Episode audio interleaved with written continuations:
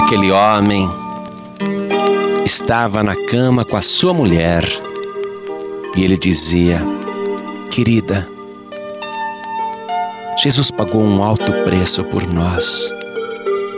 Precisamos ganhar almas.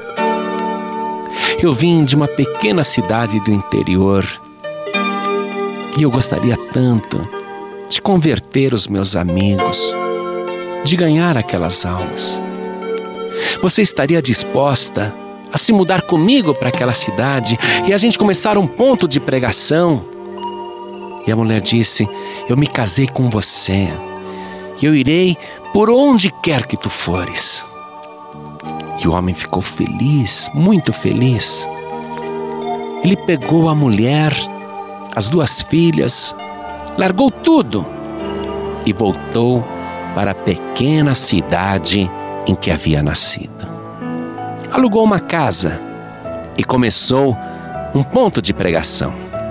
Pôs uma faixa assim na entrada e, juntamente com a sua mulher e as duas filhas, uma de 10 e 11 anos, começou o culto.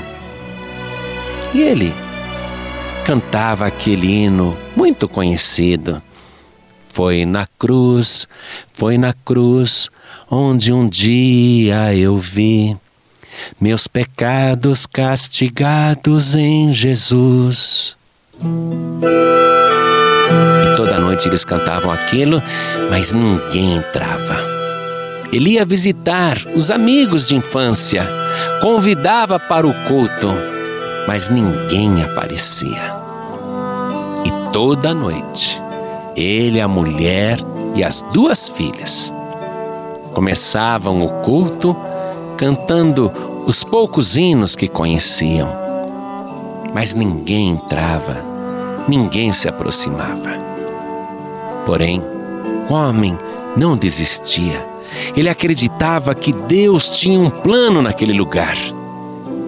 E numa noite que chovia muito, ele abriu o culto, tendo no auditório, naquelas poucas cadeiras, a sua mulher e as duas filhas. E começou a cantar. Mas chovia muito, chovia muito. Porém, ele ouviu um grito. Um grito muito forte no meio da chuva, um grito que veio da rua. E ele parou o culto e correu. E chovia muito, caía muita água. E ele viu um homem caído assim na sarjeta. E o homem estava muito bêbado e totalmente ensopado. Ele pegou aquele desconhecido e levou para dentro da sua casa.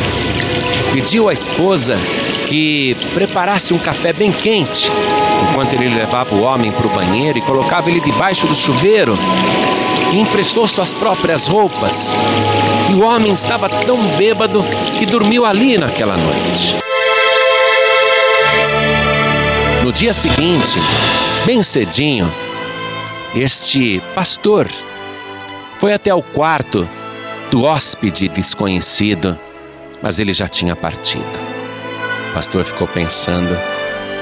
O homem não disse sequer obrigado, mas não importa, eu vou continuar fazendo a obra de Deus. E naquela noite, ele abriu o culto e começou a cantar juntamente com a sua esposa e as filhas. E aí, entrou um homem elegantemente vestido, acompanhado da sua esposa e de três filhos, também já adultos. E o pastor, emocionado de ver entrar ali as primeiras visitas, ele disse para o homem: A paz do Senhor, meu irmão. Está tudo bem? Em que posso ajudar?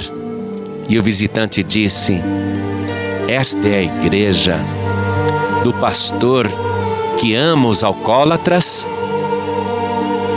Foi aí que o pastor entendeu que aquele visitante era o homem que ele tinha socorrido na noite anterior.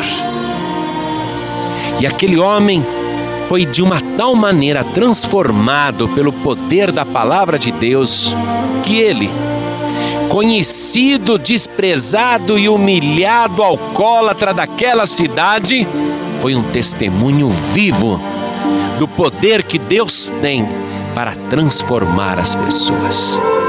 Primeiramente, vieram os outros parentes daquele homem, e depois os amigos dos parentes. E em menos de seis meses, o pastor, com uma grande congregação, estava construindo o primeiro templo da cidade. E todos, todos que entraram em contato com aquela obra poderosa foram transformados pelo sangue de Jesus e cantavam: Foi na cruz, foi na cruz, onde um dia eu vi meus pecados castigados em Jesus. Foi ali pela fé que os meus olhos abri e agora me alegro em Sua luz. Você pode acreditar nisso. Não se trata de religião. O Evangelho é o poder de Deus para a salvação de todo aquele que crê.